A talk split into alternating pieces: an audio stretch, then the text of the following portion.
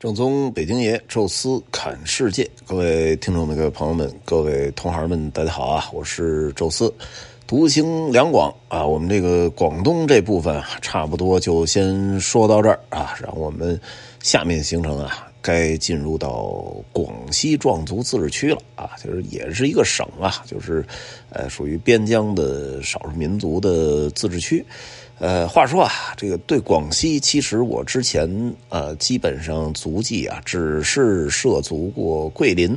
啊，那个附近。我记得当时啊，还是好像刚结婚那会儿吧，带着老婆一起这个飞到桂林啊，就算是自驾了一小圈啊。我记得当时就是去阳朔，呃，走了一个很很常规的那种行程。呃，本来啊是想住在当时新开的那个克拉麦的啊，但发现。克拉麦的那个位置特别的偏啊，去哪儿都不方便，你只能是在酒店里待着啊，就感觉不太好啊，所以就最终还是选择了比较大众化的阳朔，哎，把那些该玩的呀什么的都玩了一遍啊，基本上就是那么一个很简单的行程。呃，广西其他地方呢，压根儿就没去过啊，这次呢也是弥补一个遗憾，而且呢，呃。很值得去特别强调一下的，就是，呃，在进入广西之前啊，我这看了一下我这高德地图啊，因为最近这三年啊，疫情期间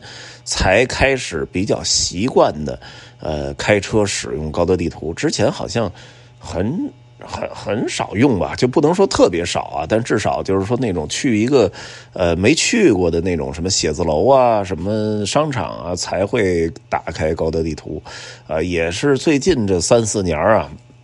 高德地图用的比较频繁啊，但之前呢，因为开车基本就局限在北京市啊，所以北京市倒是用的比较多，很少开着这个出去出游，什么自驾游。其实原来，呃，在国内还不是特别多啊，但是哎，疫情期间吧，确实出不了国了啊。那时候从最开始的走这个 G 七呀，然后到后来，呃，什么带着小孩下江南哈，完了再到后来开始组织国内的这种。各各种自驾呀，什么经常得用于它指路啊，所以呃就用的特别的多。它呢也有一个功能啊，专门叫点亮新的城市什么的。呃，结果后来一看，越点越多，越点越多。我记得那回那个杭州小黑来北京还说啊，他已经去过八十多个城市。我一看，当时我一百六十个城市，我说这咱还是没法比啊，因为我这自驾一走走成一一条线啊，那去的当然就会多。呃，当时就哎就发现广西呀，居然是我这三年最后涉足到的一个省份啊，也就是进了广西之后，其实。啊，我这个整个中国的所有省份，就又走过一遍了。我这其实还是挺大一壮举啊！非必要不出京，没没怎么在北京待着啊，全国到处乱跑。呃，回头这这次这个这个专辑结束的一集吧，我给大家整体都回忆回忆啊，我这一次。各个省份都去了哪些地方啊？哪些地方给我留下了比较深刻的印象啊？所以这广西，呃，也算是我最后啊，在疫情期间。整个重新一轮，最后刷到的一个省份，呃，这也是挺让人觉得兴奋的啊，挺有壮举。而且很难得的就是，当我刷到这个省份的时候，呃，出境的大门也开始向我挥手啊，感觉上，呃，明年出去应该是没有什么太大的悬念了啊，所以，呃，也是挺好啊，确实国内看的也差不多了，呃。进入广西啊，上一期结尾的时候提到了啊，说一开始定的是钦州，哎，为什么呀？因为这次的两广自驾，当时我把主要的目标是放在了两个不是很显眼的世界文化遗产，呃，因为这两个地儿你不专门去的话，很难啊顺路能够走到。呃，一个呢是广东开平的。碉楼啊，还有一个呢，就是广西在崇左的左江花山岩花山岩画，呃，当时我设计这行程是德天瀑布是关闭的啊，那就当时就把这两个给设计进去啊。那么这次呢，走着的时候，呃，就当时发现设计的住宿的点是钦州啊，为什么是那儿呢？就是因为从湛江一口气儿开到崇左是不现实的啊！你需要找一个中间点，得休息一晚上啊，舒舒服服的，别开的那么累。哎，所以当时就说北海呢还得往下拐个弯儿，没什么必要啊。咱们上集也提到了，沙滩、游乐场什么呃水族馆，这都不是我们这种。设计形成的主流要去的地方，呃，有一些更人文化的或者比较美的自然风光啊。那沙滩其实哪儿都有啊，虽然北海那个银滩很有名呃，但是大家没有游泳的这个呃需求啊，所以。呃，就算了，而且这这些日子，这个整个呃广东广西其实温度也挺低的啊，你真是想游泳，这这温度也不行，呃，所以北海就我们就先给淘汰掉了，呃，走钦州呢就觉得有一点可惜啊，最后说去哪儿呢？哎，我一看，哎，不如啊，我们就去呃防城港这个下辖的这个东兴市吧，哎，为什么要去这儿呢？首先最重要的原因。刚刚开放，哎，这个地方呢，呃，大概是我们去之前的一周啊，也就是大概十二月十号的时候，呃，整个这个城市才结束了呃九个多月的封城状态啊，实现一个真正的开放，人员自由流通，不查核酸啊，这个。真的是挺难得的啊，因为我们在什么北京啊、什么成都啊、上海啊，呃，大家也经历过封城啊，但是呢，这些大城市总体来讲还是好的，呃，经常是时断时续吧，有些地方甚至于就是只是针对某一个小区，呃，封城这种事儿，可能大城市经历的不多啊，都是小区那种静默。呃，但是到了这种边境的小城啊，因为它涉及到跟边境的人员往来啊，甚至于可能还有一些什么偷渡啊什么这种呃出现啊，那往常可能也不是特别大的事儿，但是现在你你可能会把境外的病毒在不可控的情况下给带进来啊，所以这些小城呢，呃，经常莫莫名其妙的就爆发了，呃，所以后来就实行了比较严格的这种封控制度啊，所以很多。人其实就没有办法离开这个城市啊，外面的人呢也进不来，呃，也不光是东兴啊，像什么云南的瑞丽啊、新疆的霍尔果斯啊，呃，都是这种状态。所以呢，这也真的是没办法，呃，但是现在彻底的开放了啊，所以哎呀，就觉得呃要瞧一瞧啊，也是呃看一看这个边疆人民的生活状态。呃，也看看这个越南这个口岸啊，什么时候可以解封？因为在原来啊，这种口岸旅游呢，呃，就是你即使没有护照，拿着身份证，可以给你办一个那种旅行证啊，你基本上可以完成一个一天啊，短则一天，多到两到三天的这种边境出境的团队游啊。像原来在东兴啊，您随便拿一个身份证就可以办一个这种旅行证，呃，不只是说过了边境去那。边瞧瞧去，哎，甚至于河内啊，什么下龙湾啊，都可以走一圈啊，这个其实也是挺难得的，因为下龙湾啊，号称是海上桂林啊，也是非常的漂亮，啊，我们这次呢也是说知道啊，这个。边边境的这个口岸的这个旅游确实还没有开，哎，但是呢，就迎着这个刚开放的风啊，就想看一看这个边境城市啊。另外还有很重要的一点吧，就是呃，东兴市也是这个国道 G 二幺九的起点。当然啊，也是这个呃海岸的这个边境，应该是二十八吧。这这个海岸边境线的这个呃海岸线公路的这个起点啊，因为咱们中国其实就是三条公路环中国一圈啊，也就是三三二、二二八、二幺九。呃，二幺九呢，我去年走了。好几段啊，一一个是就是呃赛里木湖那块的那一段啊，到这个霍尔果斯那一段呃，这个去年走了，前年也走了啊，然后去年走的这个呃，从喀什啊到叶城哈这一段啊，因为到叶城我们就向向下走去和田了，呃，而而那块有一个二幺九的一个就是新藏线的起点啊，就从叶城向南下就进入阿里地区狮泉河啊，什么班公错啊，呃，那个我们还在那儿专门拍了照，西提纳迷城啊什么的啊，然后呢，去年的十月份啊，我们走这个。呃，川藏丙察察的时候啊，从这个然乌湖一掰出去，呃，往下走这个呃察隅、察瓦龙、丙中洛啊，这个真正意义上丙察察这一段也是二幺九，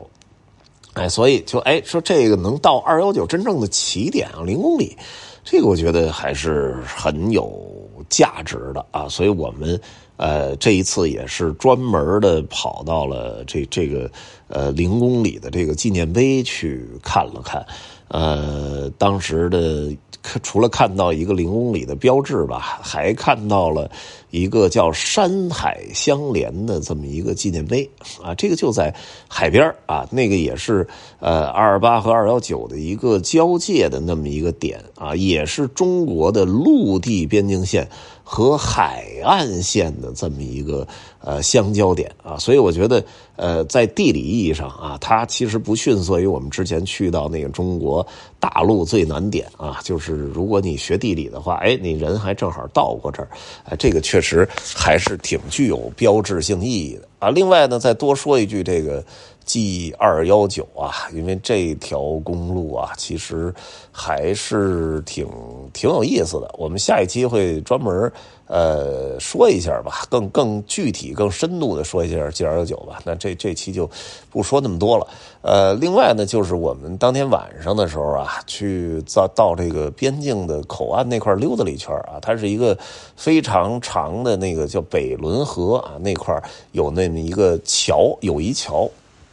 桥这边啊，特别辉煌的一个就是中国海关的那个边境。然后你你在这儿，比如说有护照啊，还有这旅行证啊，盖章出境啊，走到那个桥的差不多中间点，再往前走就算是越南啊。我们现在这个看到就是没有开放啊，虽然在那儿有人值班啊，但是都是那种边民持这个有效证件呃往返通过的啊，就是我们这种。呃，旅游的还是暂时没开，但是我们问了问，就在那个口岸有一个也是直播的一姑娘，应该也是做旅游的，啊，她跟我们说的，据小道消息啊，说明年的一月一号或者一月九号，呃，有可能就开放了啊。当然，这他这也是就是。可能是听那什么朋友啊，或者什么有相应工作这种说的啊，可能也不是什么官方信息。哎，但是正好这个就跟我们另外一个小道消息，这个说明年一月九号实行那个零加三入境政策，哎，这个就对上了，所以还真的有可能在明年年初啊，有一个哎在出入境旅游方面一个比较大的一个调整啊，让我们去期待啊。在在这儿呢，就是你站在这个海海关那个河边啊，你都能看。看到越南的那个国旗，以及一个像莲花花瓣的那么一个标志性的东西，哎，我也没过去啊，就不知道是啥。哎，现在的这个东兴的这小城啊，呃，可以说是百废待兴啊。我们晚上走到那儿的时候，我能想见到啊，就是当年的那种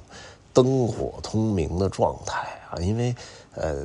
挨着口岸边上全是那种高级的大酒店，什么咖啡厅，什么西贡咖啡，什么越南商品，哎呦，特别的多啊！但是呢，这牌子还在啊，商店呢是一种黑灯的状态，甚至于就是口岸旁边有一个，应该是整个东兴最高级的酒店，叫 Ramada 华美达酒店。我一开始看到那酒店的时候呢。呃，我是想订这个的，因为第一呢是这确实是比较好一点呃，有有时候看到 Ramada，我相信相相相应的会会喜欢订这个。呃，第二呢就是它正好在那个边境口岸大楼的旁边，而且是一个高层建筑。啊，也就是说我哎，如果说跟前台要求一下，我甚至于有一个这个可以看到北仑河，甚至北仑河对岸越南那边城镇的一个状态。啊，是这个还是挺好。的，呃，但是呢，整栋楼都是黑的。啊，那就是没有开门。但是我在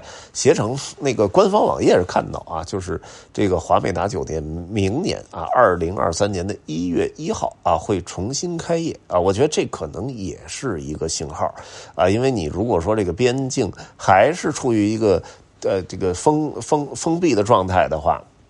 那这个酒店也没有必要恢复营业。那你什么时候能够解除这个？那他人家什么时候恢复？而你这个一月一号能解除，那就说明离恢复真的也不远了啊！所以种种迹象上来讲吧，就是东兴现在虽然整个城市呃在晚上的时候还是一片黑暗，但是我相信应该在一个月以后啊就会重见光明。呃，当地的人呢，呃，很多其实还是这个呃在。晚上的时候，你能看到在街头遛弯啊什么的挺多的啊。我也跟他们去聊天哎，他们就说确实是，呃，这一年在家待的时间实在是太长了啊。所以现在只要有机会，都要到楼下去溜达溜达啊，哪怕不出城，我也沿着河啊走一走啊。也客观上说吧，人家这块真的很暖和，呃，热带地区嘛，所以这个晚上的时候也不用穿很多啊，穿个这个短袖，呃，就不会。显得很冷啊，所以我们也是在这儿这个呃晚上溜达了一圈啊，然后因为中午呢呃没有吃到什么太合适的东西，哎，所以我们晚上的时候还是找了一家越南餐厅啊，这个现在也是呃厨师啊什么服务员都不太全啊，关门比较早啊，但是好在我们当时去的时间还合适，哎，找了一家越南餐厅呢吃了一顿，还觉得做的什么的还都挺地道的啊，然后第二天。啊，我们本身是可以很轻松的开车到达这个崇左啊，大概这个东兴开到崇左，基本全程走高速的话，也就是三个小时。哎，但是呢，呃，我改变了一下主意啊，要去哪儿呢？就是我们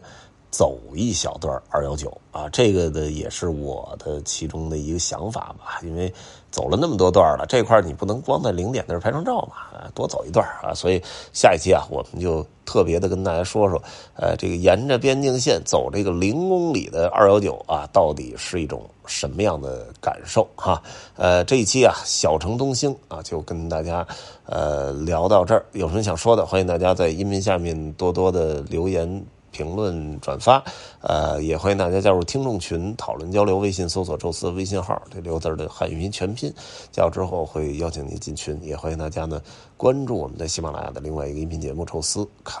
欧洲》啊，当然多投月票啊，多投月票，谢谢。